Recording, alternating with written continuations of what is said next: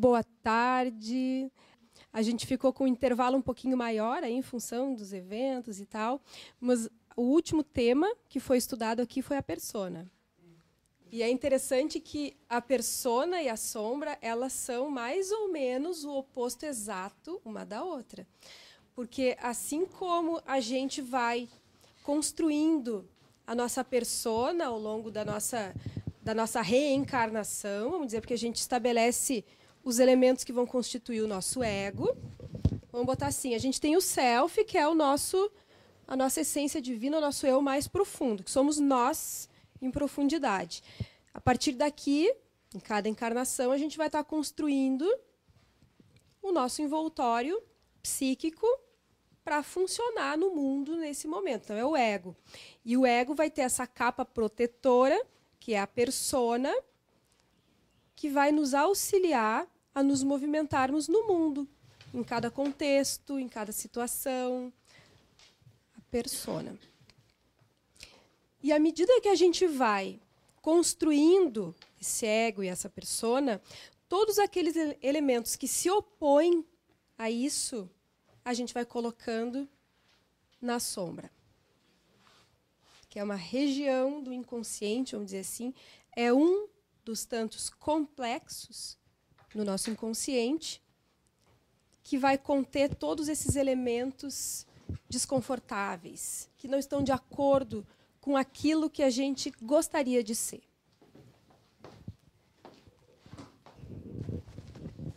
Aspectos imorais, aspectos da maldade humana, tudo isso vai ficar, tudo aquilo que a gente não reconhece como nosso, aquilo que a gente não tem desejo de ser, aquilo que a gente não quer ser, qualidades desagradáveis que a gente quer esconder dos outros e de si mesmo, muitas vezes, a gente coloca por trás de uma fachada de pessoa querida, atenciosa, amável, tudo isso que a gente acha legal e bonito de ser, a gente se esforça para ser, e que um pouquinho a gente até é, mas o que se opõe a isso vai formando a sombra.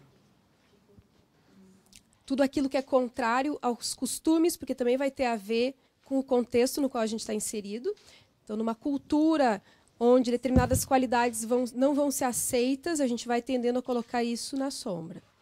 Lado inferior, lado primitivo, lado obscuro, os instintos reprimidos, não podemos deixar de fora. Na sombra, nós somos egoístas e decididos a satisfazer a todo custo os nossos desejos pessoais de poder e de prazer. A gente passa por cima dos outros, do que for, a fim de então poder dar vazão a esses desejos mais primitivos. É um lado ruim da gente. O nosso lado ruim. Claro que a gente vai ter assim aquelas pessoas que se orgulham muito da sua agressividade, das suas características maldosas. Aí então essas mesmas características elas não vão estar na sombra, só que a pessoa vai ter uma identificação com aquilo vai ser um outro problema. Né? E aí, às vezes, o oposto é o que vai estar na sombra. Às vezes, características de uma maior sensibilidade em pessoas, como nesse exemplo, essas características vão estar na sombra, vão estar escondidas. E aí a pessoa, daqui um pouco, num determinado meio social, onde é muito valorizado a pessoa ser bem malvada, bem agressiva, então aspectos da sensibilidade vão estar escondidos na sombra. Vocês entendem como, como é um jogo assim que se movimenta muito, né? Então, ah, e claro que em termos de exceção também a gente vai ter as patologias da sombra, que depois a gente vai ver, porque a gente pega criminosos, sociopatas. Eh, nesses casos, então, esses elementos também não vão estar na sombra, justamente por haver uma identificação do ego com a sombra. A pessoa vai viver essa sombra. A sombra costuma ser projetada nos outros, obviamente. Tudo aquilo que está ruim dentro de mim, eu escondo de mim ainda faço o favor de projetar nos outros e brigar com os outros para não precisar olhar para isso. Mais ou menos a mesma lógica que a gente já vem trabalhando no curso com relação aos diversos complexos, com a sombra então atinge níveis assim bem elevados. A gente projeta no outro, então tudo aquilo que no outro essas características de maldade nos perturbam, nos incomodam, é porque vai ter esse eco na nossa sombra que está lá escondidinha no nosso inconsciente. Só que, sempre lembrando, sempre vai ter um gancho no outro. Eu não vou projetar em qualquer um, eu vou projetar em alguém que tenha, de fato, alguma característica que vai ligar com isso. Então, a gente vai dizer, não, mas não sou eu que estou projetando a minha sombra. O fulano realmente é muito agressivo, muito egoísta, muito orgulhoso. Então, tudo bem, o fulano é. Mas eu fico tão perturbada por causa do fulano porque mexe com a minha sombra. Porque a sombra do outro vai sempre mobilizar a nossa. E aí a gente pega exemplos de um outro extremo, né, no caso de Jesus, que já tinha sua sombra totalmente integrada e pôde lidar com a nossa sombra, a sombra da humanidade, de uma maneira exemplar, porque ele não, não fez essa identificação com a sombra do outro, com a sombra do coletivo que estava lá colocando ele no martírio, né? Então, um exemplo de integração completa dessa sombra. Pessoas que são muito ingênuas do ponto de vista psicológico, muito defensivas, muito resistentes, que tendem a ignorar essa projeção, vão acabar tendo maior dificuldade de vivenciar essa experiência da sua sombra e a partir de um conhecimento mais consciente, porque se a gente nega massivamente, né, que a gente tem, que a gente está projetando no outro, a gente perde a oportunidade de reconhecendo esses elementos em nós trazê-los para a consciência e aí poder fazer uma experiência daquilo. Poder utilizar essa sombra a nosso favor. Então, a, essas pessoas acabam ficando sempre numa posição de vítimas da vida. Sempre, ah, eu sou sempre a vitimazinha, os outros são sempre o monstro cruel. Sabe? Essa, essa repetição da situação de vítima ah, eu sou tão boazinha, não sei por que, que acontece tal coisa comigo. Aliás, eu acho, eu acho tão interessante aquelas pessoas que se acham tão boazinhas. Aliás, no fundo, eu, assim, eu fico com uma inveja que nem sei. As pessoas dizem assim: não, mas eu sou uma pessoa boa. Eu não faço mal para ninguém, etc, etc, etc. A gente vê que é uma falta de conhecimento de si. Porque o Espiritismo nos ajuda muito nesse sentido, né? O, o bom, a boa pessoa, não é simplesmente o não fazer o mal, é o fazer o bem. E aí a gente questiona, tá bom, tu não faz o mal para ninguém, e qual é o bem que tu faz? Mas, ao mesmo tempo, assim, essa convicção de que sou tão boa, ah, eu acho tão interessante assim poder ter essa crença. Só que, no fundo, no fundo, a pessoa acaba se privando de ter uma experiência mais profunda de si mesma e de poder, então, trazer isso para a consciência, porque se, de novo, essa sombra, esses elementos inconscientes, ou esses complexos em geral, ficassem na deles, lá num cantinho, no inconsciente, ficassem quietinhos, tudo bem. Acontece que eles não ficam. Aliás, quanto mais a gente vira as costas para eles, pior é o modo como eles se atravessam na nossa vida. O Jung tem uma, uma colocação interessante que é assim: quanto menos integrada aos processos conscientes, mais obscura e mais carregada vai ser a sombra. E aí ela vai se tornar o maior obstáculo inconsciente aos nossos mais bem intencionados propósitos. Quanto mais a gente deixa ela isolada, não olha, não traz para a consciência, mas ela vai ficando carregada e vai acumulando tensão. E mais aquilo vai se tornar um obstáculo inconsciente aos nossos mais bem intencionados propósitos. Aí vocês pegam assim. Sabe, no centro espírita, aquela pessoa que é super bem intencionada, faz de tudo pela doutrina, faz de tudo por essa luz maravilhosa que é a doutrina, e em nome da luz maravilhosa da doutrina, passa por cima de quem for preciso para que as coisas na casa espírita deem certo.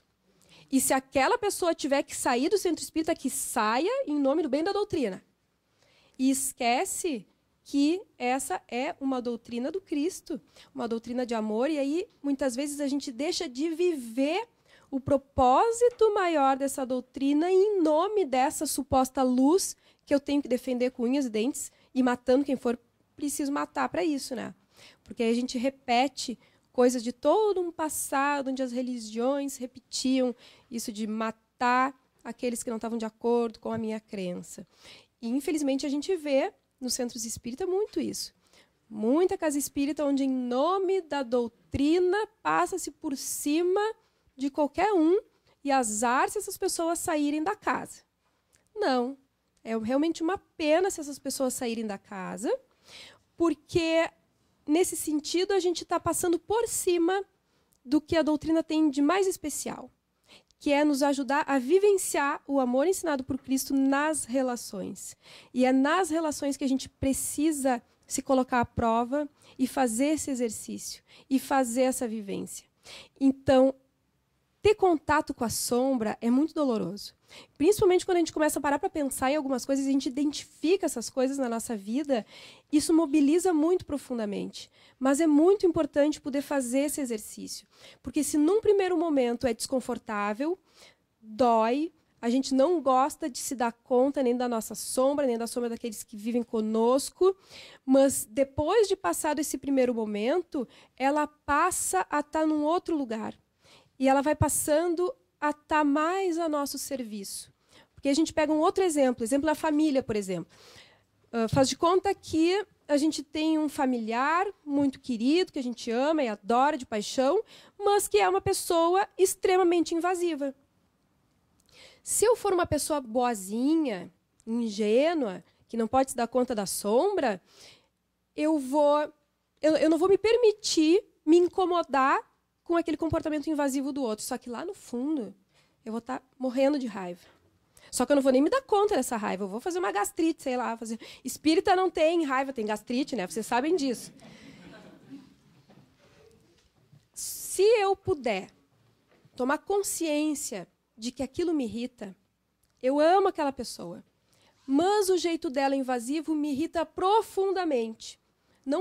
Gosto que aquela pessoa seja invasiva, se meta na minha vida, faça isso e aquilo, entre sem bater na porta na minha casa. Se eu me dou conta dessa raiva, eu vou poder transformar essa raiva na firmeza suficiente para tomar a iniciativa de conversar com a pessoa e de dizer, com todo amor, Fulaninho, eu te amo de paixão, mas eu não quero que tu entre na minha casa sem bater na porta.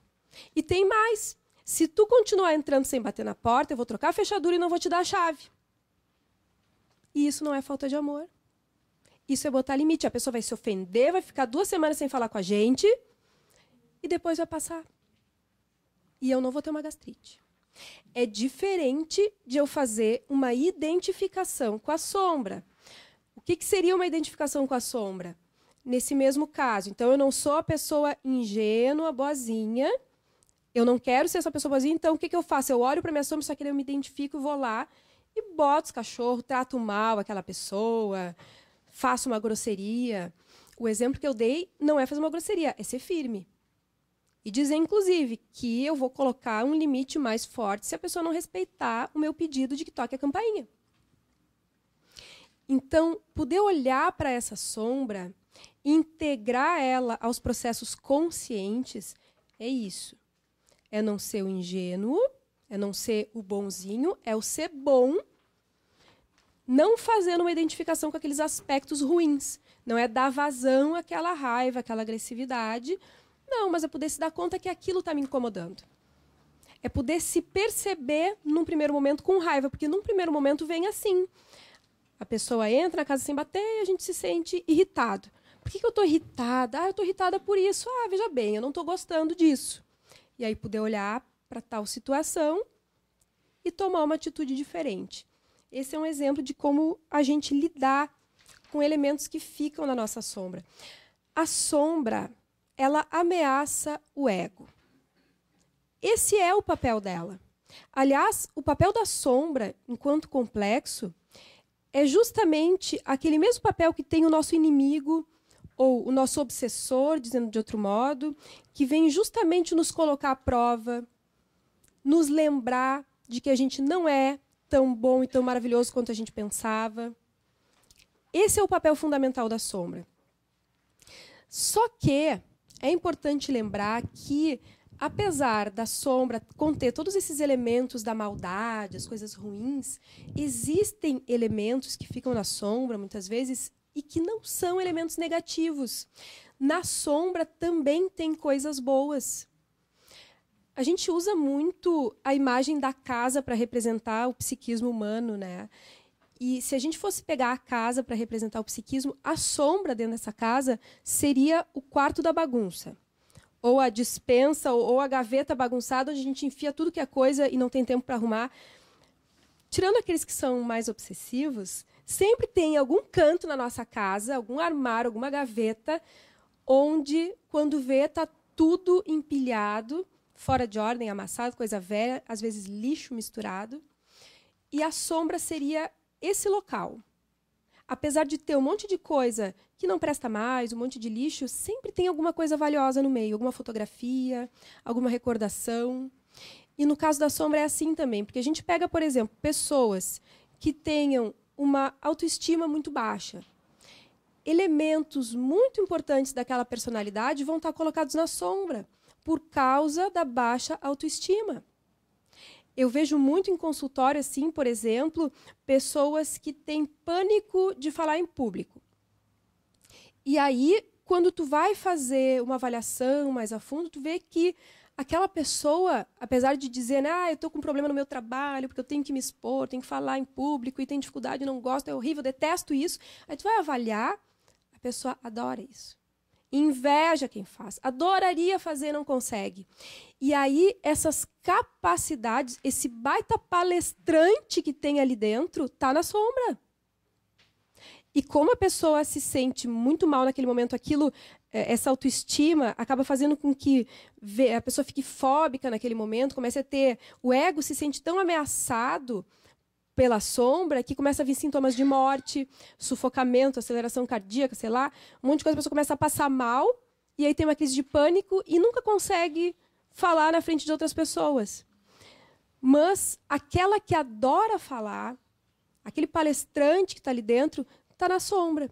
E que se a gente puder trazer para a consciência, inicialmente identificando o desejo. Eu me lembro de já ter falado isso para alguns pacientes, assim, né? Eu vou só, eu vou te contar uma coisa. Tu adora falar em público? Bem capaz. Não, de jeito nenhum. Eu estou aqui justamente pelo contrário, porque eu detesto, porque eu me sinto muito mal começa a trabalhar e vai ver que realmente aquela pessoa gosta, não consegue, mas gosta, adoraria. E aí, conforme a pessoa vai se dando conta inicialmente desse desejo, vai se permitindo ter esse desejo. E aí vai podendo lidar com o porquê que é tão ameaçador, o que naquela história, o que naquela pessoa. É, às vezes tem elementos de outras encarnações. Né? Eu me lembro de um caso que eu acompanhei de uma pessoa que ela fazia muita meditação, assim, então ela tinha alguns momentos assim de umas regressões espontâneas que ela me contava depois. E uma coisa que a gente observou nas experiências dela é que muito provavelmente ela teve uma encarnação anterior onde ela foi um grande orador, assim, e, e ela se via nos flashes assim falando em praça pública para muita gente. E aí ela acabou prejudicando muitas pessoas através da facilidade dela de falar em público.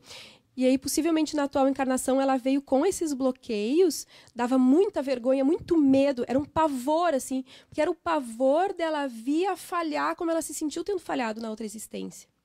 E aí, todo o trabalho não é só para dessensibilizar e fazer aquela pessoa, então, conseguir ir falar em público. Não, é de poder trabalhar o quanto, se num outro momento ela não soube fazer uso daquilo, bom, que uso deveria ser feito agora? Para que a serviço de que ela poderia colocar a sua capacidade verbal e aí a partir daí ir trabalhando o quanto pode ser usado para o bem, para ajudar os outros, para ajudar a si mesmo, né? E aí a pessoa vai superando aquele sentimento de culpa que ficou. Então vocês veem como a coisa é profunda. E por essa razão, muitas capacidades, qualidades positivas também podem ficar na sombra. Então não é só coisa ruim, né? Tem coisas bem importantes que ficam também. Por isso que a gente diz que o tímido é um exibidinho por dentro. E tem uma frase que eu gosto muito e eu vou colocar desse lado aqui do quadro, porque já veio pessoas reclamando para mim que esse lado aqui do quadro não se enxerga direito. Olha só que interessante. Tememos o que mais desejamos.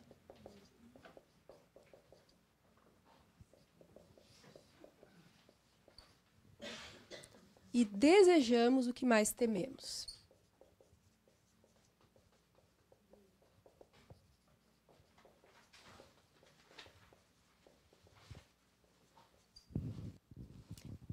Então, tememos o que mais desejamos e desejamos o que mais tememos. Precisava ser tão contraditório, né? Não precisava. Então, como eu estava dizendo, a função. É bem isso, né? Porque quando, quando a gente descobre qual é o teu maior medo, né? Ah, sei lá, meu medo é de ser demitido. E as coisas começam a caminhar que chega lá no final tu é demitido, ou sei lá, qualquer outra coisa assim. Mas pelo medo, tu começa a montar situações que te levam àquele desenlace que era o que tu temia. É impressionante. Mas isso é para comprovar? Uh, o inconsciente busca? Sim, a gente. Sim, para comprovar, sim, porque às vezes tem um desejo escondido de querer ser demitido mesmo, porque já está por aqui de alguma situação. Né? A gente tem a compulsão à repetição, que a gente fica em repetições constantes daquele conflito na tentativa de solucionar o conflito, não necessariamente aí de ser demitido, mas de solucionar o conflito neurótico que está por trás dessa situação, por exemplo. Sempre é uma tentativa. Só que quanto mais neurótico, a tentativa é mais fracassada. Né? Neurótico, a gente diz é isso, assim, quando tem esses, esses conflitos de interesses, né? a gente conscientemente quer uma coisa, inconscientemente quer outra, e a gente tem muito isso. Então, isso fica dando um desgaste e fica sempre essa tentativa de solucionar, de solucionar, até que a gente consiga fazer uma consciência maior desses processos e aí solucionar de fato. Enquanto isso, a gente fica repetindo e criando justamente aquilo que a gente teme. Porque a gente vê, né, vida fora é exatamente isso que acontece mesmo. Exato, é, nas relações. Mas eu ia dizer ah, eu comecei a falar antes e não concluí que a função da sombra é de corrigir uma postura inadequada do ego. Então tem essa função de confrontar, de corrigir o ego, assim como o obsessor não deixa a gente se esquecer de quem a gente é, que a gente tem um passado sujo, que a gente não é melhor que ninguém. É, é ela, ela corrige a unilateralidade do ego. Obriga a gente a se dar conta que a gente não é tudo aquilo. A sombra tem a função de corrigir. Corrigir a postura inadequada do ego. Eu lembro uma pessoa que eu conheço que uma vez ela tinha saído e ido embora da casa espírita, abandonado a casa espírita. E aí eu perguntei o que foi que aconteceu de tão grave para uma pessoa que era assídua e tal na doutrina. E aí ela me contou que ela achou um absurdo que mandaram na casa ela fazer sete desobsessões. Aí eu, se me mandam fazer sete desobsessões, eu fico tão feliz. Tem casa espírita, às vezes, que tu tem que pedir, implorar para ganhar ficha, para provar que tu está obsediado para conseguir ficha para fazer desobsessão. Se me dão sete, eu fico bem feliz, porque a gente está sempre, né, gente? Se fosse fazer o grupo mediúnico só para atender a gente mesmo, meu Deus do céu, não ia terminar o trabalho nunca. Então, a gente está ali para trabalhar e servindo mudar e mudando, sanar os nossos problemas com os obsessores. Mas se fosse fazer para a gente, então, meu Deus, não ia dar nem espaço para atender o público, né? Então, a pessoa ficou ofendida porque disseram para ela fazer as sete desobsessões. A imagem que nós temos de nós mesmos, né? Eu não preciso. E vou dizer uma coisa para vocês: a gente está rindo aqui da minha conhecida, mas os piores são os dirigentes. Não é nem só os espíritos, os espíritos os dirigentes, di as diretorias. Como é difícil tu pegar gente das diretorias e botar para fazer uma desobsessão simples, no, junto com todo mundo.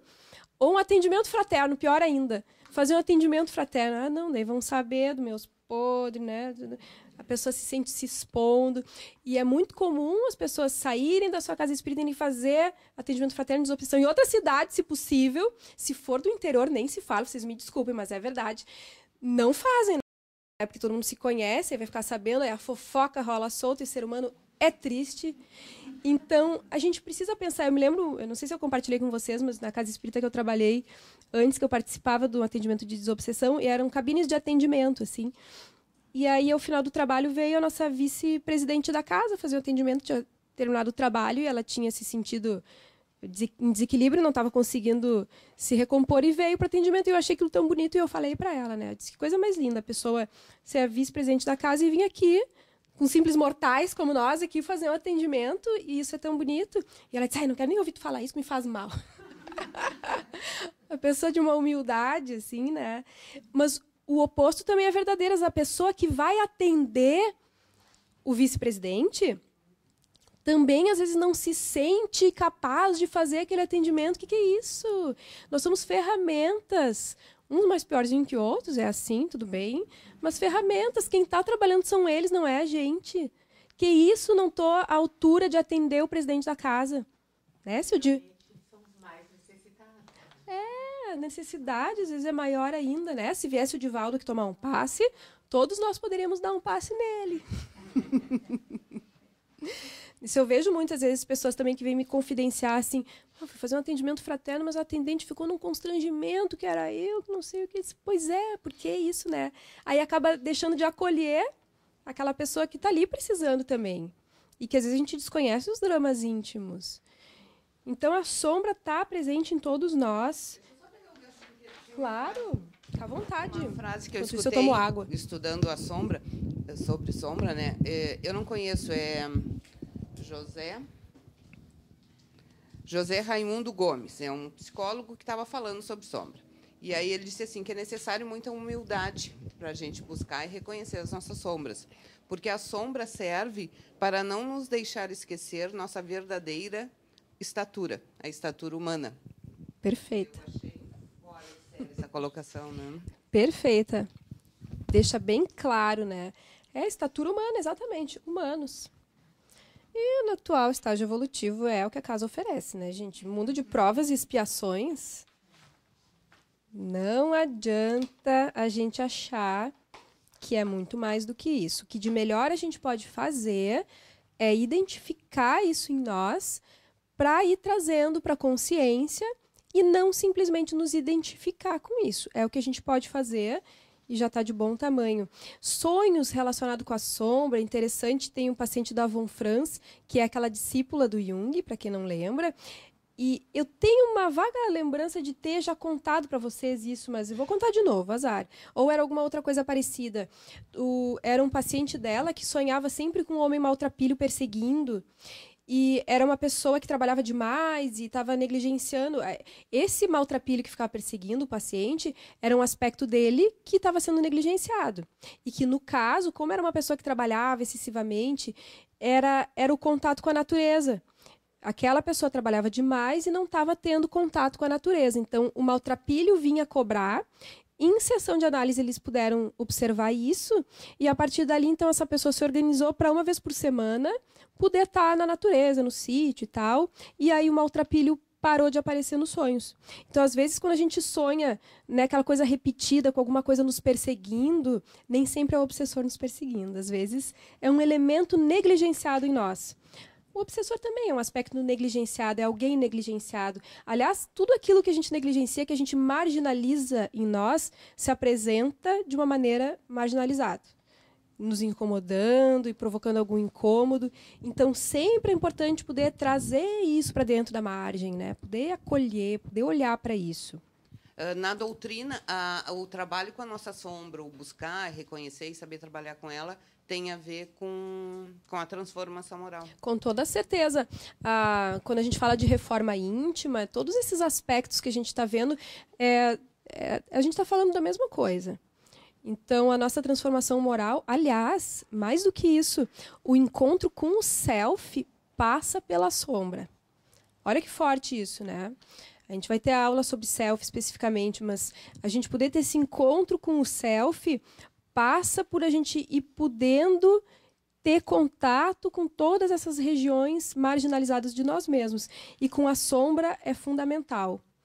Então, para a gente evoluir, para a gente individuar, necessariamente a gente tem que poder olhar para isso. Não adianta a gente achar que vai evoluir, vai chegar na luz sem olhar para o inferno dentro de nós. Jung disse né, que nenhuma árvore cresce até o céu se as raízes não Ai, acho linda essa frase. Nenhuma árvore cresce até o céu se as raízes não forem profundas, não descerem até o inferno. É bem isso. Então, o inconsciente. Ah, sonhos às vezes assim com mordida de bicho, de cobra, mordida de abelha. Isso também às vezes está mostrando esses aspectos nossos querendo chamar atenção. Os índios norte-americanos diziam que os insetos eram a tentativa de Deus de chamar nossa atenção quando a gente está descuidado. Então, esses, essas coisas incômodas que nos mordem, que nos perturbam, pode ser elementos nossos chamando a nossa atenção. E tem uma coisa bem importante que o nosso inconsciente ele vai dando sinais. Tem pacientes às vezes que ficam super chateados porque queriam trazer um sonho, mas não anotaram, depois esqueceram. E os sonhos eles se repetem. Às vezes eles não se repetem exatamente igual, mas aquele elemento vai aparecendo num sonho, depois em outro, a gente não consegue entender num. Quando a gente não entende num, não tem por que se preocupar, porque continua aparecendo com símbolos às vezes um pouquinho diferentes. Então, aquilo tende a vir se apresentando. E o inconsciente, ele vai nos dando sinais até o extremo do sinal, que é botar no concreto. A gente costuma dizer que o inconsciente avisa três vezes e no, na quarta vez ele bota no concreto. Na quarta vez, ele cria a situação na nossa vida cotidiana. E aí a gente vê como a gente cria algumas dificuldades que servem para nos chamar atenção e que nada é por acaso, tá tudo a, a, nossa vida prática, ela é uma metáfora tão perfeita do nosso psiquismo que é incrível quando a gente vai ver, ah, mas por que que eu tropecei e caí de joelho no chão? Por que, que eu fui atropelado ou assaltado, não sei o quê? Sempre tem algum encaixe assim com o momento que a gente está vivenciando e com alguma necessidade de experienciar alguma coisa. Eu, uma situação minha para tentar exemplificar um pouquinho, uma vez que eu estava muito mobilizada com a situação de uma amiga minha que tinha sofrido um determinado tipo de violência e naqueles dias eu me permiti ficar muito irritadiça, assim, sabe? Com a violência urbana e coisa e tal. E passei uns dias, assim, é, juntando, alimentando uma certa energia negativa, assim, né? E aí, um belo dia, eu tinha combinado de ir jantar na casa de uma outra amiga. E aí me deu aquela sensação, assim, que a coisa estava meio carregada demais. Sabe quando tu vai carregando, carregando, carregando, depois tem que chover, né? Tinha carregado demais e vai acontecer alguma coisa. Começa a dar aquela premonição, aquele pressentimento. E aí eu fiquei pensando, eu ia a pé até a casa dela, era de noite, tantas quadras, quer saber, eu não vou a pé. Fiquei pensando o que podia acontecer. Fiz a minha prece e aí fui de carro. Fui de carro, cuidei bem, assim, e fui lá jantar com ela. Tarde da noite eu saí para vir embora, o carro não ligava. Roubaram um step. Aí eu fiquei furiosa, né? Aquela função toda, e, e chama coisa para solucionar a situação e tal, tá. Porque, ah, não, porque não foi só roubar o step, eles cortaram a, a parte elétrica do carro para poder tirar o step sem, sem disparar o alarme. Então, eu não conseguia mais ligar o carro, e era tarde da noite, aquela coisa toda, e eu fiquei bem braba. E tá, daí fui para casa e no outro dia eu estava bem braba pensando nisso, assim, e aí veio aquela voz, assim, quem sabe tu agradece, porque era para ter acontecido coisa bem pior. tá bom, tem ninguém mais reclamando aqui. então, às vezes a gente. Um exemplo assim, bem simples, mas às vezes a gente vai juntando aquela carga até que, nos termos psicológicos, a gente diz que aí constela, né? Quando a coisa vem, constela um complexo, a gente se mistura com aquilo e aquilo drena. Então, o inconsciente ele vai nos dando sinais. Às vezes a gente sonha com alguma coisa. Tem gente que morre de medo de ter sonho premonitório, porque pensa que o sonho premonitório é porque aquilo está assim fadado a acontecer, não tem nem chorar nem espernear. e na verdade, muitas vezes o sonho premonitório, ok, ele vem para nos preparado, ele vem como uma lembrança de alguma coisa que está mais ou menos articulado antes da reencarnação, uma coisa que a gente vai precisar passar, mas muitas vezes também vem como um modo de nos auxiliar a trabalhar para evitar certas situações. Então, a gente precisa estar tá atentos a nós mesmos, porque a gente tem esses recursos, né? Seja através dos sonhos que se repetem e mostram alguma coisa em nós. Não quer dizer que é sempre que vai acontecer uma coisa ruim com a pessoa, tá, gente? Mas que de alguma maneira o inconsciente sempre traz para nossa vida algo nosso que a gente precisa ver. E aí, se a gente vê antes, sempre é um pouquinho mais fácil. O que fazer com relação à sombra? O que, que a gente pode fazer?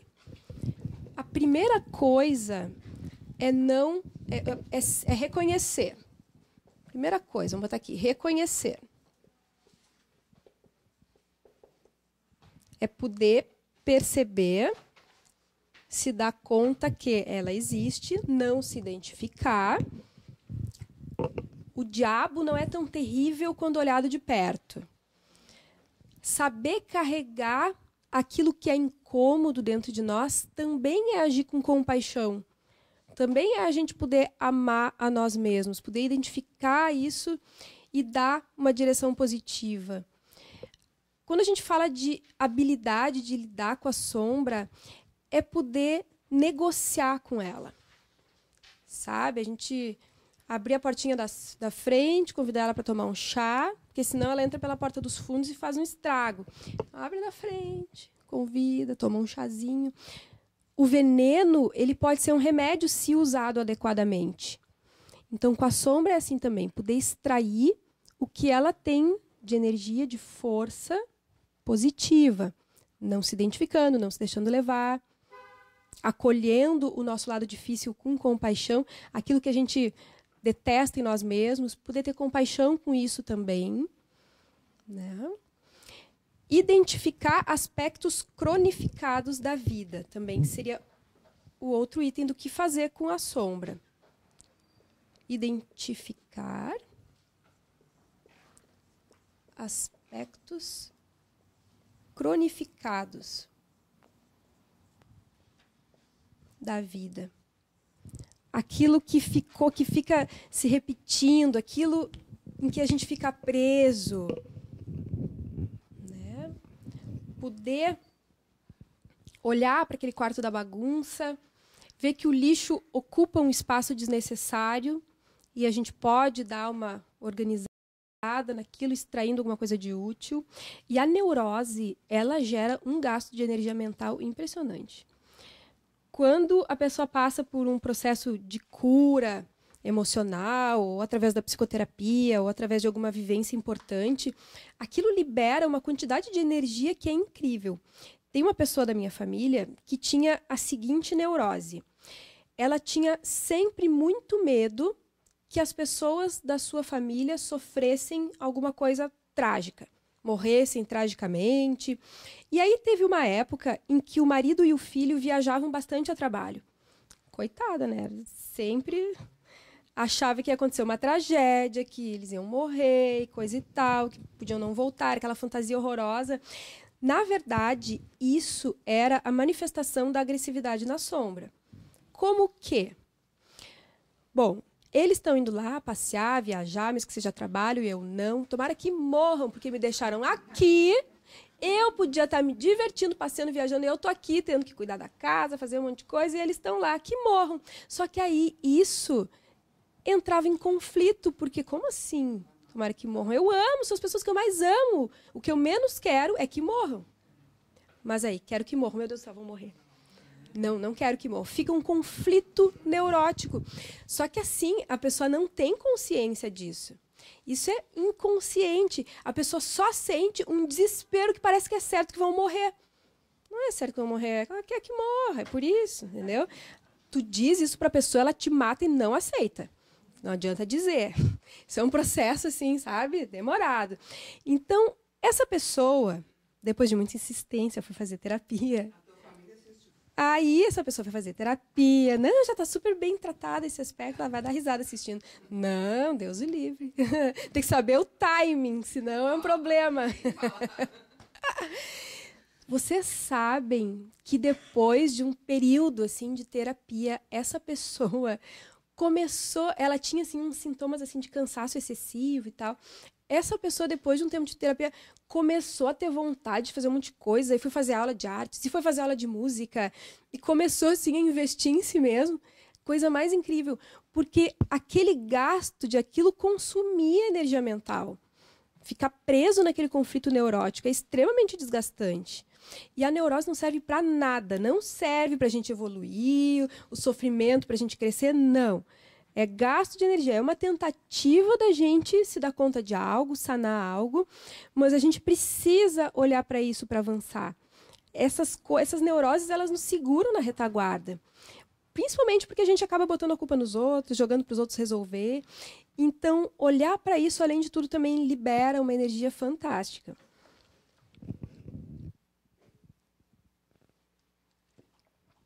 Então, é muito importante poder olhar, limpar esse quarto da bagunça. E quais são os riscos para o ego? O primeiro risco para o ego. Deixa eu ver onde é que eu vou escrever isso aqui. Vou escrever aqui embaixo. Aqui é o que fazer, né? E aqui embaixo os riscos. Primeiro risco é a inflação. A gente chama de inflação do ego quando o ego pega para si o que não, não pertence, sabe?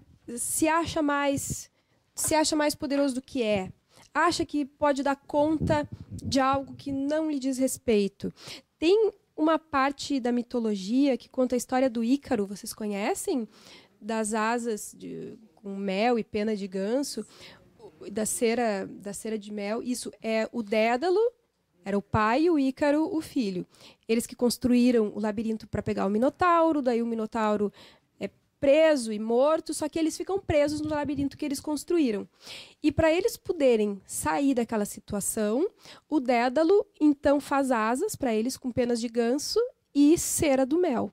Só que antes deles saírem, ele dá a seguinte orientação para o Ícaro: Tu não pode voar nem tão perto do sol, porque senão vai derreter a cera e tu vai cair, e não tão, nem tão perto da água, porque senão a umidade vai fazer pesar as penas e também vai cair.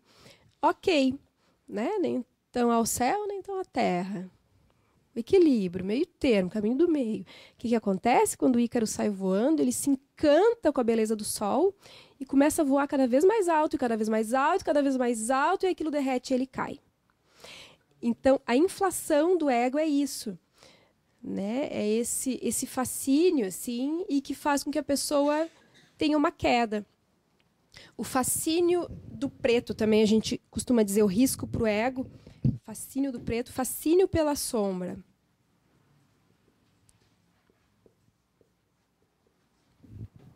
No caso daquelas pessoas fundamentalistas, extremamente radicais, que acabam se tornando completamente cegas e passando por cima de quem quer que seja, justamente por um ideal, assim, né? É o ser tomado pela sombra e não enxergar mais nada.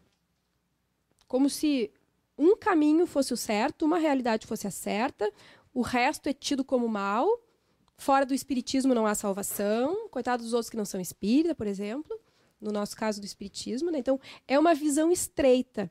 Ser tomado pela sombra dessa maneira faz com que a gente fique com uma visão extremamente estreita. Fanatismo? Fanatismo. É o fanatismo, exatamente.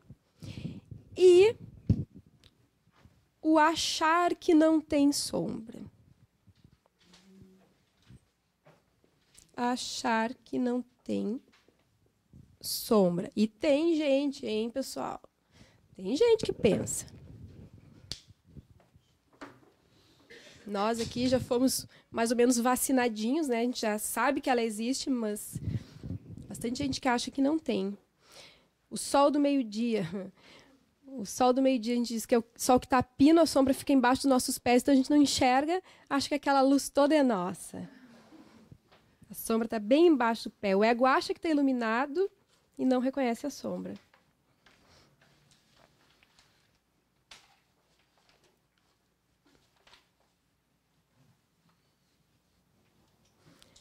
A sombra ameaça e seduz esse aspecto aqui é importante também, porque, primeiro, essa coisa de que o mal se esconde em movimentos aparentemente justos, aparentemente interessantes. A gente pega própria, o próprio exemplo de Judas, que traiu Jesus, né? Mas inicialmente ele acaba fazendo isso por achar que o modo dele conduzir as coisas talvez fosse mais eficaz, ou que talvez Jesus tivesse que ser um revolucionário como esperava o mundo, né, e tenta fazer os movimentos num nível político na sua época, e é tomado então por essa sombra que agia sem que ele se percebesse. Então, as pessoas que querem fazer o bem passam por cima dos outros, como a gente vinha falando. Né? O problema não é exatamente o que a gente traz dentro de nós, mas é o que, que a gente faz com o que a gente traz dentro de nós. Porque a gente traz de tudo. Mas a gente pode dar um curso melhor ou pior para esses elementos, né? Então, a gente tem nas relações familiares também, assim, onde é que essa sombra se esconde? A gente tem uma pessoa na família que é muito agressiva e a sombra aparece, e tem outra que, que não, mas que lida muito incutindo sentimento de culpa nos outros. Né? Pegando o exemplo de um adolescente agora pensando, onde o pai tinha um comportamento assim mais agressivo, e aí numa determinada situação, adolescente pedindo para ir na festa. Aí o pai diz: "Não, não vai", de uma maneira mais bruta, mais agressiva, a sombra aparecendo assim. E a mãe dizia que sim, mas ah, eu deixo tu ir, mas eu não vou dormir essa noite. Eu vou passar a noite inteira me revirando. Então, também tá dizendo que não quer que vá, mas ao invés de dizer diretamente, faz um jogo de culpa e essa sombra fica escondida. Eu não vou dormir, então né, se, o filho vai, meu Deus, está matando a mãe. Ou seja, pior ainda, né? A gente tem o lado sombra no coletivo, a gente tem então a sombra complexo, que é isso que a gente está falando, essas vivências pessoais desses elementos dentro de nós, mas a gente tem o lado sombra no coletivo, que é a sombra arquétipo, certo? E que é necessário que exista, é necessário que tenha quem dê conta, por exemplo, de cuidar dessas coisas do lixo. E a gente tem as psicopatologias da sombra. Como eu falei antes, a sociopatia, né, os criminosos, que tem aquela coisa da onipotência. Existem teorias que dizem que há ou uma ausência de culpa, a pessoa é incapaz de sentir culpa, ou tem a presença de uma culpa muito excessiva que o ego não dá conta. De qualquer maneira, são pessoas que não têm a capacidade de se colocar no lugar do outro, né? Então aí tem uma identificação completa com a sombra. A gente tem a obsessividade, transtorno obsessivo compulsivo, que é onde a gente tem também a presença muito marcante da sombra, e a gente identifica pela coisa da exigência, do julgamento, né? E no pânico, no pânico por aquilo que a gente falava antes de ter muitas vezes as qualidades na sombra, grandes potenciais colocados ali, mas aquela libido não canalizada, aquela energia não canalizada gera pânico. Então, apesar de ter um grande potencial, as grandes conquistas geram pânico fica como se fosse uma energia solta, assim. Então, essas três a gente costuma dizer que são patologias relacionadas com a sombra. A Joana costuma dizer assim que costuma dizer é ótimo, né? Parece que estou falando com ela. Nos livros dela, a gente lendo, estudando, a gente costuma observar que a gente não vai resolver tudo numa encarnação só. Que é importante a gente poder suportar as nossas partes incompatíveis sem se identificar com ela, já falei umas 30 vezes essa para não esquecer mesmo, integrar os opostos, trabalhar para integrar esses opostos. O ego não resolve, o ego só administra. A solução vem do self. Então não adianta com a nossa cabeça racional a gente tentar dar conta disso. Sabe? A gente faz esse esforço através do estudo e tal para poder conhecer todos esses aspectos, mas a solução mais profunda ela vem do self. O mundo não tem que dar conta daquilo que é nosso.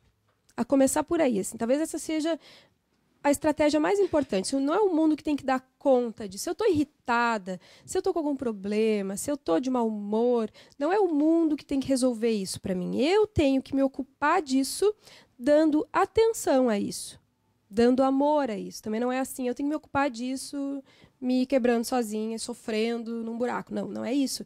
É podendo dar amor a esse aspecto meu que está me trazendo esse sofrimento. Não é vangloriar o sofrimento, é claro. Então, mesmo que eu não saiba bem o que fazer com isso, poder dar atenção a isso que está me incomodando, isso que me perturba, sem querer que os outros resolvam isso para mim esse exercício, assim, é de grande valia. A Joana diz também assim que o que, que é o mal e o que, que é o bem, né? Porque do ponto de vista espírita e do ponto de vista filosófico, a gente pode dizer que o mal em si não existe, que o mal é a ausência do bem, assim como a sombra é a ausência da luz. Mas a Joana, em termos psicológicos, ela vai definir o bem e o mal da seguinte maneira: o bem como aquilo que engrandece a vida e o mal como aquilo que desfavorece a vida, que impede, que prejudica a vida. Então, é nesses termos que ela coloca o entendimento sobre o bem e o mal. É, o mal seria, então, aquilo que desfavorece a individuação. Né? É quando a gente assume para nós aquilo que não cabe em nós, aquilo que é arquetípico, aquilo que é fora da competência humana, que nem a história do Ícaro, tentando voar tão alto, tão alto, tão alto, tão alto que não dava conta porque as asinhas dele não comportavam aquilo. Então, poder a gente estar tá na justa medida do nosso tamanho, assim. Ser gente com as nossas falhas, fazer um pouquinho por dia, não querer fazer o todo, porque a gente entra nisso muitas vezes enquanto espíritas. A gente quer salvar o mundo, a gente quer salvar a humanidade, a gente quer mudar o grande. E a gente não consegue e sofre com isso. Então, poder mudar o pequenininho, aquilo que diz respeito a mim, poder mudar um pouquinho ali da minha vida, poder oferecer o feijão com arroz. Tem gente que se recusa a fazer tal coisa, a fazer uma palestra, porque, ah, como é que eu não tenho grandes coisas para falar? Fale o pouquinho, o feijão com arroz, o simples. Quando a gente fica no simples, a gente vai dando conta daquilo e vai crescendo com aquilo. Quando a gente quer fazer o grande, a gente se atrapalha, aquilo tem um peso excessivo. Então, é o simples. E a felicidade está nas coisas simples, né? A gente tem escutado tanto isso também nos eventos da, das AMES, assim, para a gente refletir. E deixa eu ver o que mais. A sombra pode mudar, dependendo do grau de defensividade do ego. Se for um ego muito defensivo, que se recusa a, a, poder se colocar no seu tamanho, Aí, no caso daquelas pessoas que ficam negando cada vez mais a sombra, o que, que acontece? Ela fica lá densa, acumulando energia lá no inconsciente. Agora, se a gente vai se trabalhando, vai incorporando ela nos elementos da consciência, a gente então vai também alterando o tamanhão dessa sombra, ela vai se tornando menos densa. Então, nesse sentido, a sombra vai mudando dentro de nós. E a Joana disse que para mudança a gente precisa estar tá meio cansado, assim. A gente, a gente vai ficando meio cansado de sofrer, sabe? Quando a gente está cansado, é tô cansada de funcionar desse jeito, sabe? Aí a gente se predispõe a mudar, quero mudar, chega. Aí a gente começa a ficar mais humilde também. É impressionante, né? Nunca é tarde, né? Não, com certeza, sem dúvida. Semana que vem a gente continua com a sombra, tá?